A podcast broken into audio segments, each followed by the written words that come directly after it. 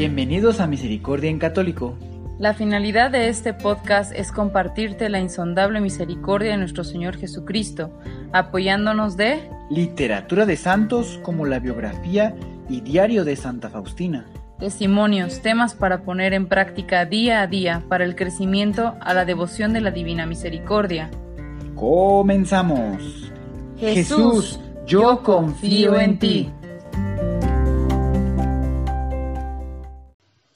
Buen día nuevamente a todos nuestros hermanos que nos escuchan en este podcast de Misericordia en Católico. Hoy vamos a continuar con la lectura de la biografía de Santa Faustina. Pero antes me gustaría hacer una invitación muy especial a la fiesta patronal de Nuestra Señora de los Dolores de Soriano, que se llevará a cabo en el estado de Querétaro, en México, en el Estadio Corregidora a las 3 de la tarde el día 31 de octubre de este presente año. Se llevará a cabo una misa solemne y pueden conseguir los boletos gratuitos en cada parroquia. Me comentan que el cupo es limitado y que deben apresurarse a solicitar sus boletos. Y bien, hermanitos, ahora sí escucharemos el siguiente subcapítulo de la biografía. Y les comento que en esta ocasión juntaré dos subcapítulos. Al ser muy cortitos ambos, eh, se han decidido juntar en un solo episodio para que no se sienta como que fue muy, muy corto. Eh, sería el, el subcapítulo de Castidad sin mancha y el de Enviada a Ploc esperando que sigan acompañándonos y disfrutando de estos regalos que Dios nos da. Recordando el capítulo anterior. Además, había una cosa que no podía entender. ¿Por qué Jesús le ordenaba comunicar todo lo que le pasaba a sus superioras para que luego ellas no le creyeran y la trataran con lástima como si estuviera engañando o imaginando cosas?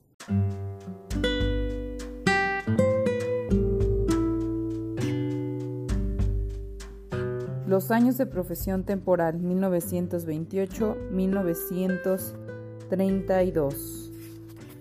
Castidad sin mancha.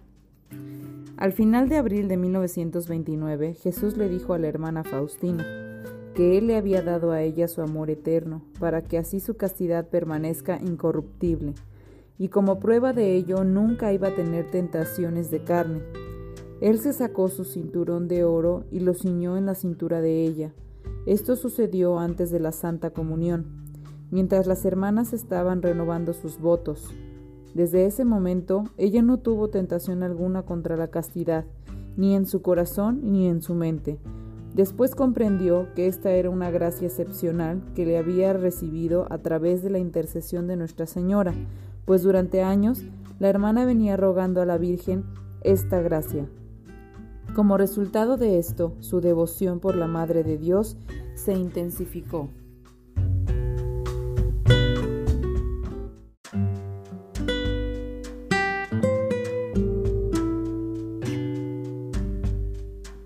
Los años de profesión temporal 1928-1932.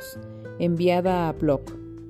La hermana Faustina fue enviada a Ploc alrededor de mayo o junio de 1930. En ese tiempo Plock era una ciudad silenciosa, tranquila y no muy grande. La rica colección de libros preservados en Zielinski y en las bibliotecas de los seminarios certifican que en el pasado fue una ciudad poderosa y conocida. Al final de la calle Pierskarska, cerca de la plaza del viejo mercado, se asentaba la casa de la congregación de los ángeles custodios. Al principio, la hermana Faustina fue encargada del trabajo de la cocina. El trabajo era superior a sus fuerzas, y después de unos pocos meses fue evidente que ella no podía cargar con este gran esfuerzo. Por tanto, ella fue enviada a la casa de reposo de las hermanas en el campo, a Viala, pequeña villa a 10 kilómetros de Ploc. Allí se quedó el resto del año 1930. Tan pronto se sintió mejor, retornó a sus laboriosas tareas. En esta ocasión se hizo cargo de la panadería y de la provisión de víveres. Su trabajo era cansado y perturbador, pero ella decidió no permitiré ser absorbida por el torbellino del trabajo hasta el punto de olvidarme de Dios. Permaneceré todo mi tiempo libre a los pies del Maestro escondido en el sagrario. Él ha venido guiándome desde mis más tiernos años. Ahora más que nunca sentía la necesidad de su fortaleza y su dirección. Reflexión. Bien, hermanitos, este, como pudimos escuchar, pues fueron dos subcapítulos bastante cortitos, pero en realidad con una información bastante importante. Este, primero pudimos ver que nuestra hermana Faustina ya ha sido bendecida con el cinturón de castidad eh, que Dios le otorgó. Nuestro Señor Jesucristo especialmente le ciñó un cinturón de oro para evitar que ella, pues bueno, tente contra su castidad, ¿verdad? Que realmente en este caso, en el caso de los sacerdotes y de las hermanas que están al servicio de Dios, pues obviamente son temas bastante fuertes, porque pues entre más cerca uno quiere estar de Dios, más tentado es. Y bueno, esto realmente le ayudó mucho a la hermana. Sin embargo, también en capítulos anteriores ya habíamos escuchado que ella había entregado su castidad al Señor. De hecho, incluso antes de entrar al convento, ella ya había ofrecido su castidad a Dios y bueno, todo a su servicio y, para su gloria, ¿verdad? Y bueno, aplicándolo ahora a, nuestros, a nuestra vida, para los que no estamos en el caso del sacerdocio y del servicio en alguna congregación, que haya alguna hermanita de alguna congregación, eh, en este tema eh, es muy polémico, ¿verdad? Hoy en día existe bastante eh, discrepancia entre lo que debe y no debe ser. Y bueno, esto se, se debe mucho a que el demonio ha hecho bastante bien el trabajo y nosotros hemos dejado de hacer nuestro trabajo y educarnos espiritualmente para pues detectar estas situaciones, ¿verdad? Nos hemos vuelto bastante insensibles y, por lo tanto no podemos eh, identificar lo que está pasando. Y bueno, vamos a, voy a separar este, esta, esta reflexión, esta, esta parte de esta reflexión en cuanto a la parte joven y a la parte ya más adulta eh, con respecto pues, a los jóvenes en su vida antes del matrimonio y a la parte adulta ya en la etapa matrimonial, ¿verdad? En cuanto a la primera, que es la de los jóvenes, pues es un tema bastante complejo porque la modernidad, digamos, ha hecho, eh, ha manejado para que los jóvenes tengan en sus cabecitas que que hoy ya no es como antes, ¿no? Que hoy ya hay bastante libertad y que pueden tener intimidad y, y que pueden tener relaciones sexuales o pueden hacerlo con quien quieran, cuando quieran y como quieran y porque tienen esa posibilidad y ese derecho y esa libertad, ¿no? Y que no es algo que se restrinja y demás. Inclusive los medios de comunicación apoyan mucho esto porque, pues, eh, como se puede ver en la televisión, en, en, videos, en, en cualquier aparato eh, digital hoy en día moderno, eh, pues incluso, o sea, promueven el uso del condón, métodos anticonceptivos y gratuitos y demás, que para, para controlar la población y que hazlo, pero hazlo con cuidado y demás.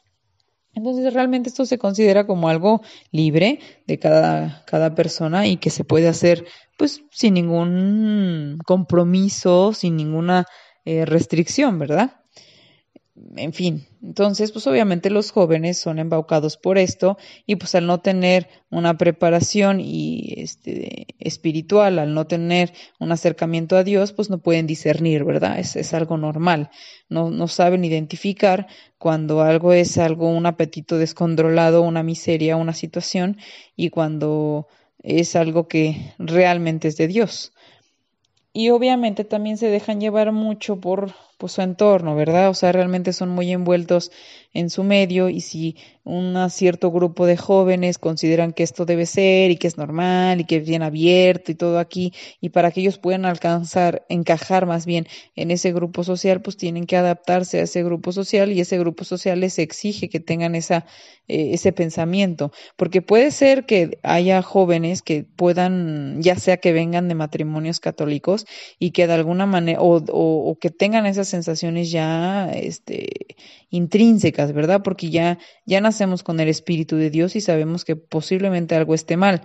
Sin embargo, todos estos medios y situaciones que viven eh, los hacen cegarse y se engañan a sí mismos y entonces caen, ¿verdad? Y bueno, o sea, también es, es mucha falta de comunicación y bueno, más que nada yo se lo puedo atribuir a que es mucha falta de educación eh, espiritual y falta de Dios en nuestras familias y en nuestros corazones, porque eh, nosotros teniendo a Dios podemos inculcarles a nuestros hijos o inculcarles a los hijos eh, esto, ¿verdad? O sea, este tema, el de decir cuál es la diferencia entre una persona que pues bueno, se mantiene en abstinencia y llega virgen al matrimonio y ese acto que se realiza, que es un regalo divino, que ya, ya tiene otra definición a cuando nada más tienes relaciones sexuales o, es, sexo, ¿verdad? Em, a veces puede ser muy confundible porque pues un joven se enamora, ¿verdad? De alguna manera, de alguna persona que le atrae y demás. Y dentro de la juventud, pues está este proceso. Sin embargo, cuando terminan esas relaciones que hoy en día suelen ser muy breves, que son muy cortas, eh, cuando terminan estas eh, relaciones de noviazgos y entonces llegas con otra persona y esa persona con esa persona también estás y demás, entonces ya es cuando se nota demasiado, ¿verdad? Llegan a notar los jóvenes en exceso que bueno, o sea, esto es, el sexo, ¿me explico? O sea, esa es la sensación del sexo, o sea, el sexo no tiene nada divino, no tiene nada sublime, no tiene nada místico, no tiene nada, o sea, es vacío, es seco, es únicamente una manera de satisfacción. Es una satisfacción y luego satisfacción personal, o sea, ni siquiera es buscar la satisfacción del otro. Porque si realmente uno se pone a pensar y uno pone a sentirse por la otra persona, antes de llegar a este punto, eh, pues hay un tiempo de convivencia, hay un tiempo de cortejo, hay un tiempo eh, de, conocimiento. Y entonces dentro de todo esto eh, empiezas a crecer con esa persona antes de llegar a este acto, porque el problema es que hoy en día ya ni se conocen, nada más se gustaron por un momento, ya con ese momento lo consideran como que ya es el amor de su vida y que con esas van a estar y, y bueno, caen en esta situación y después se dan cuenta que no, o sea, termina muy pronto por alguna situación o alguna circunstancia y ya no fue. Entonces, eh, se pierde, pierden esa esencia y lo peor, o sea, lastiman sin querer y bueno, o sea, caen en un pecado y empiezan a lastimar sus almas, ¿verdad? O sea, cada joven empieza a lastimarse sin darse cuenta por desilusión, por, eh, sé que la primera vez, por ejemplo, de alguna, o sea, de, la primera vez que, se menciona de alguna mujer o de algún hombre, pues llega a ser un, un, momento muy importante y ellos lo sienten y lo saben y lo consideran como algo muy especial. Y cuando cae en manos de una persona o, o de un, de un hombre, tanto una mujer, porque hay de los dos casos, que, que bueno, ya está maleado de alguna manera y que solamente busca este acto, pues se rompe algo, rompen, rompen esa situación y es reconocible. Ajá. Em, pues bueno, o sea, realmente en el caso de los jovencitos, yo, si hay algún jovencito que está escuchando este podcast, em, yo le recomendaría a los jóvenes que aún no han llegado a, a perder este, esta gran oportunidad de esperar y de tener paciencia, yo les aseguro de verdad que este momento eh, tan especial eh, lo guarden para esa persona especial, porque Dios siempre nos, para todos nos tiene una persona, alguien que va a estar, o sea, si es nuestra vocación, si la vocación que tenemos es la del matrimonio, porque sí también existen vocaciones para personas que deciden estar solas, o sea, también existe esa vocación. Entonces, si su, si su vocación es realmente la vocación del matrimonio eh, y logran llegar a ese momento, van a darse cuenta que fue lo mejor, o sea, que esperar realmente fue lo mejor, porque el hecho de no hacerlo, el hecho de las personas que ya han vivido estas experiencias y no esperaron y demás, todas pueden platicar o todas pueden escuchar con sus amigos, con sus amigas, pues por el momento, o sea, fueron situaciones disfrazadas en el momento que pudieron haber sido buenas, pero se acaban. O sea, tienen una finalidad, me explico, o sea, tienen un fin y no es un fin muy agradable, no es un fin bonito. Sin embargo, en el sacramento del matrimonio, aunque también en algún momento llega a terminarse por una situación física o algún problema ya de, por ser adultos y demás, eh, en su momento fue algo sublime, fue algo bueno, fue algo fue algo, algo divino. Y cuando no es así, realmente es bastante corto, bastante egoísta, bastante disfrazado, me explico. O sea, no es, no es realmente algo bueno y ustedes pueden identificarlo, realmente pregunten. O sea, pregunten si tienen amigos o amigas que ya hayan pasado por esta experiencia y luego que hayan terminado sus noviazgos y luego que estén con otros. O sea, realmente los se lastiman, me explico, están lastimados. Las que realmente tienen esa conexión con esas personas, pues ahí está el ejemplo. Y para las eh, jóvenes que ya han vivido estas situaciones, tampoco deben preocuparse. Realmente la misericordia de Dios nos ha demostrado en todas las etapas de la humanidad que siempre está presente y que los y que los perdona y pues bueno, o sea, lo único que les puedo decir es que eh, se reconcilien con Dios, vayan con Él, eh, pidan perdón y Dios les va a dar esa persona especial que ustedes este, se merecen, que de alguna manera que esa persona que va a acompañarlos, porque bueno, hubo una persona muy especial que también eh, comentó que todo lo que Dios nos da es un regalo, ¿verdad? No es como que tú te mereces, tienes ese merecimiento, ¿no? O sea, realmente Dios eh, te ama tanto que tiene ese regalo especial para ti. Entonces, Dios va a poner esa persona especial en tu camino con la que vas a compartir y antes de llegar a este acto, eh, no tengas sexo con la persona. Espera ese momento para hacer el amor con la persona. Y ese momento es cumpliendo el sacramento del matrimonio. Y bueno, ahora para la situación de los matrimonios, este también es un tema bastante complicado y conflictivo porque eh, se sabe que el matrimonio es el último sacramento para las personas que tienen esa vocación. Eh, pues obviamente el demonio no está contento con esto y va a buscar pues dañar el matrimonio, ¿verdad? Dañar eh, todo lo que pueda y todo lo que sea bueno y todo lo que sea para Dios. Entonces, una manera de dañar el matrimonio es muy común que sea en cuanto a su intimidad. ¿Verdad? ¿De qué manera? Pues, pues, con la infidelidad o que el esposo o la esposa necesiten de la pornografía para poder eh, tener ciertas ganas de estar o de intimar.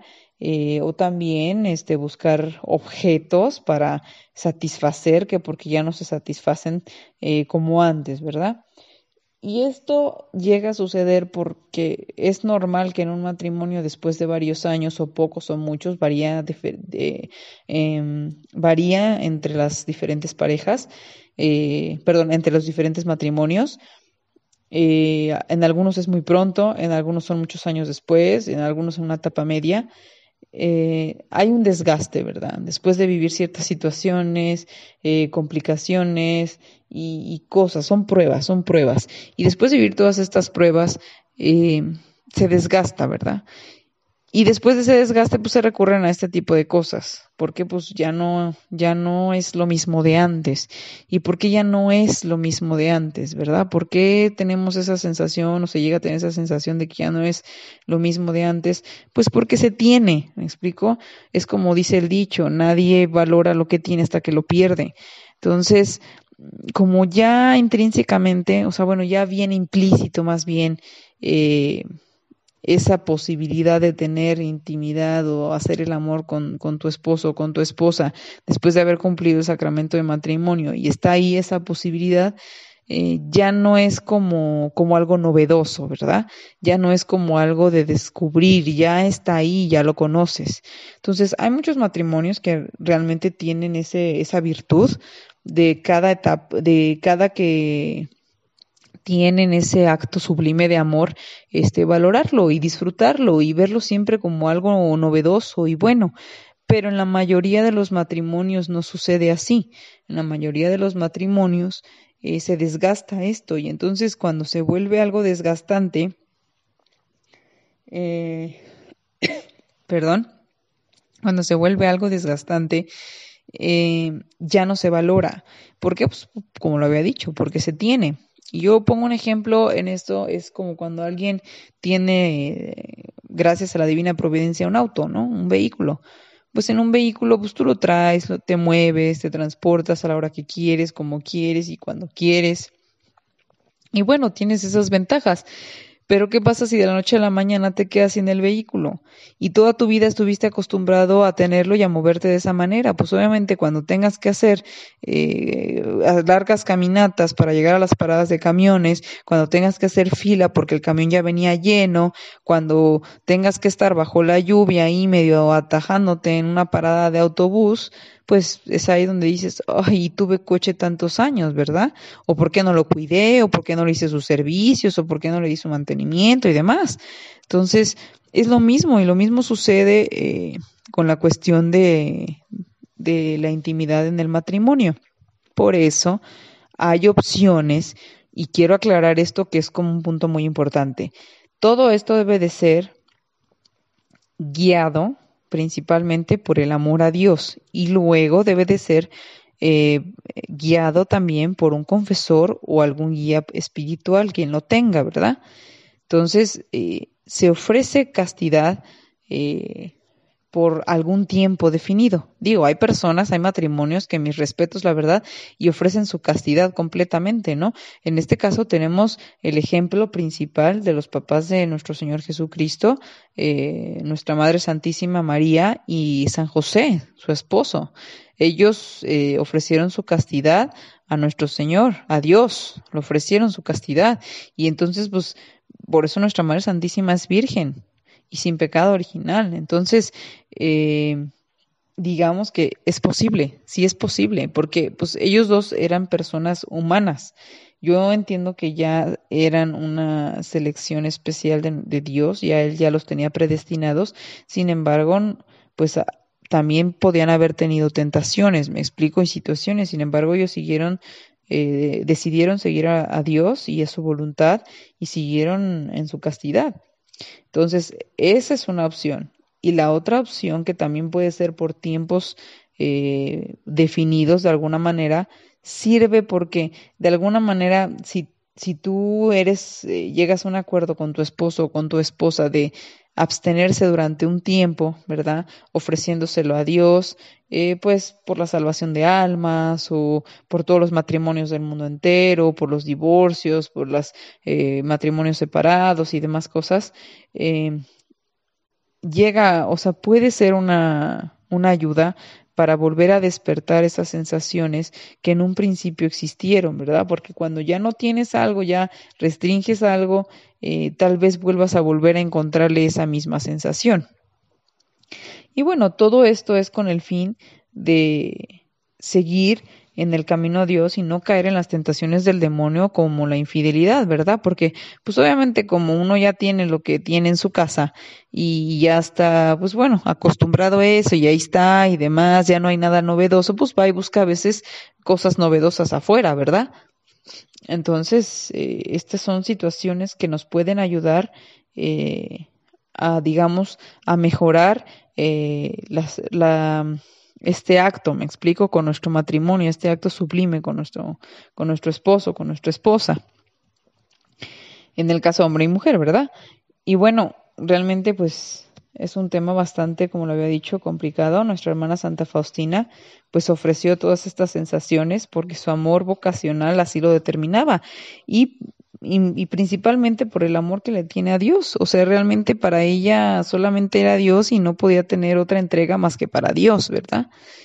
Y bueno, pues, hermanitos, esto realmente es un gran tema para reflexionar en esta semana y meditemos cada una de estas situaciones que se comentaron, ya sea en el papel que estemos viviendo, ya sea si eres joven, eh, si eres mujer, si eres hombre joven, si aún no te has casado, si has vivido ya una vida sexual activa o si, eh, o si aún no lo eres y tienes esa indecisión de acercarte, ¿no?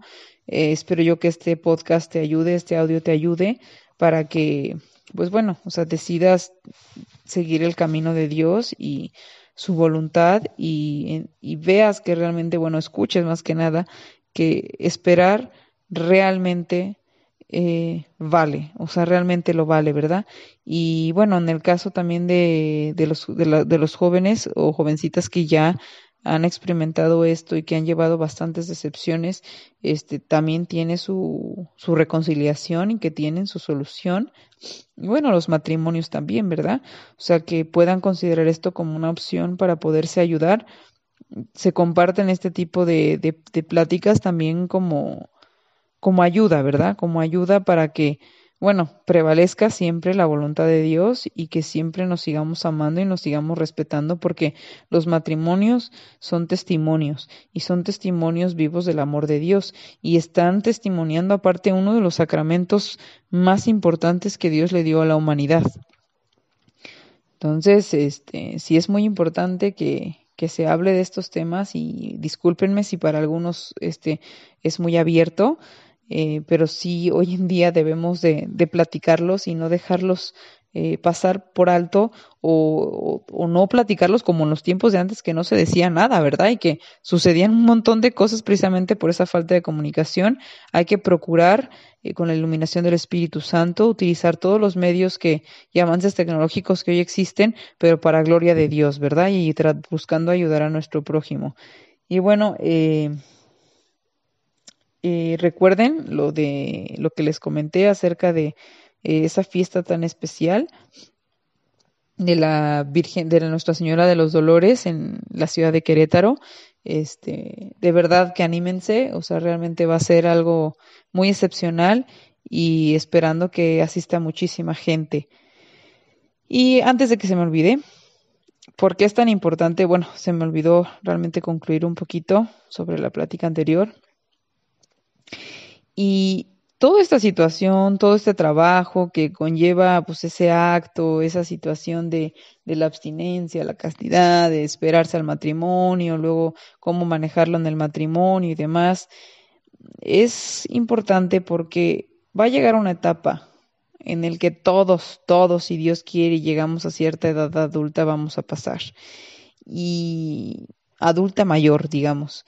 Y esa etapa y esa edad es cuando por una cuestión física normal, por de madurez o por algún accidente o alguna situación que así lo conllevó, eh, ya no puedes tener este acto, ¿verdad? Ya no puedes tener esa actividad como, como, como tal. Ajá. Puedes hacer esto de alguna manera, pero pues con caricias, eh, con besos únicamente o incluso con solo mirar a la persona, ¿verdad? Pero esa, ese acto sublime o místico que de alguna manera se lleva a cabo completo, esa intimidad, eh, llega a su fin en algún momento por estos temas que, por estas causas que más o menos les, les estoy comentando, ¿verdad? Y entonces es aquí donde realmente es una prueba, ¿verdad? Porque llega a ser el caso de que pues el esposo ya no puede, por alguna manera, alguna situación, y la esposa aún puede, y aún siente esa sensación de necesidad, y aún, siente, aún quisiera eso, pero por el amor a su esposo y por todos los años que ha estado ahí, que han crecido juntos y demás, decide no caer en esas tentaciones eh, del demonio, ¿verdad? Esas tentaciones, porque también esto puede llegar a ser o suceder en ciertas etapas de la vida, porque incluso hay matrimonios jóvenes que viven esto. O sea, realmente una situación, un accidente, eh, alguna deficiencia o que no se haya detectado a tiempo y demás, dejan al esposo o a la esposa en una eh, pues digamos, en una situación no muy positiva y que este acto ya no se puede llevar a cabo y entonces pues es donde entra la, debilidad humana y es donde entra el pecado, ¿verdad? Entonces donde entra el demonio. Entonces por eso hay que tener mucho cuidado en este tema porque Dios es el único que te da fuerzas para llevar esto y si tú desde un principio llegas al sacramento del matrimonio no solo por querer estar con esa persona íntimamente, o no solo por la fiesta, o no solo por, por lo que, pues la mayoría de, por un acto así que tú dices hollywoodense, eh, si realmente lo llevas en el corazón y como debe de ser preparado, de, o sea, preparaste tu alma, tu espíritu para eso, entonces vas a poder sobrellevar estas situaciones porque sí son, son temas muy complejos, son temas muy complicados y muy polémicos hoy y, se llegan a suscitar del diario, o sea, son temas de diario, eh, se puede ver infidelidades en matrimonios jóvenes con matrimonios ya bastante adultos, o sea, que tú dices ya ni siquiera debería de estar en estas cosas, o sea, ya ahorita debería estar bailando danzón con su esposa en y o bailando alguna cumbia, alguna salsa así sencillito, eh, no sé, o sea, alguna actividad en matrimonio, ¿no? En pareja, que tú dices, ya no necesitan tanto de eso, porque hay matrimonios que sí son, que sí, o sea, grandes que también sí todavía pueden, ¿verdad? Pero en el caso de los que no, pues bueno, o sea, utópicamente es como lo que uno sueña de llegar a esa etapa del matrimonio ya grande y que aunque no se pueda tener esto, o sea, esté ahí esa persona amándote, ¿no? Y tú amando también a esa persona.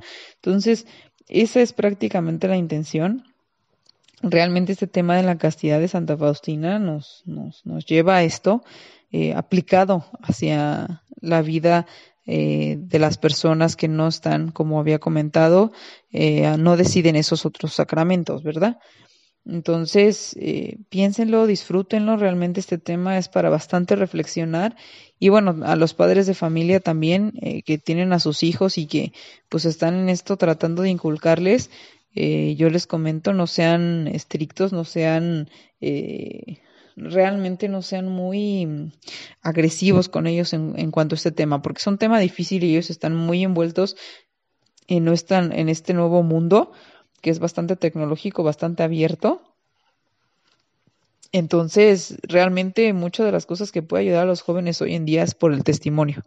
Den testimonio con su matrimonio, den testimonio con lo que realmente es, platiquen con ellos y si alguno de ustedes antes del matrimonio tuvo ciertas experiencias que marcaron sus vidas y que los dañaron de alguna manera o que eh, bueno, o sea, que puede verse el contraste entre el matrimonio real, lleno del amor de Dios, y, y uno que es, eh, que no, o sea, que es ficticio, una cosa que no existe, muéstrenselos, platíquenlos, ténganles confianza, y ellos, los jóvenes, aprenden mejor viendo con esos testimonios. Al menos yo en su momento, eh, pues yo decía, bueno, ¿por qué esa familia se ve también, ¿no? Porque esa familia se ve tan feliz y era precisamente porque esa familia pues, era católica y tenía mm, era católica llena del amor de Dios, ¿verdad? Porque hay muchos católicos, a veces eh, católicos que que no, que por ser católicos, o sea, nada más por el título, ¿verdad? Pero no, no nos preparamos y no, no estamos en ese crecimiento hasta que tenemos que vivir una situación difícil y es ahí cuando ya, ay, ahí decidimos acercarnos. Entonces, pues bueno, yo los dejo con este tema, espero que les haya gustado, yo espero escucharnos y que nos sigan escuchando y bueno, pues ya, los, los dejo y nos escuchamos en el, en el próximo podcast. Gracias.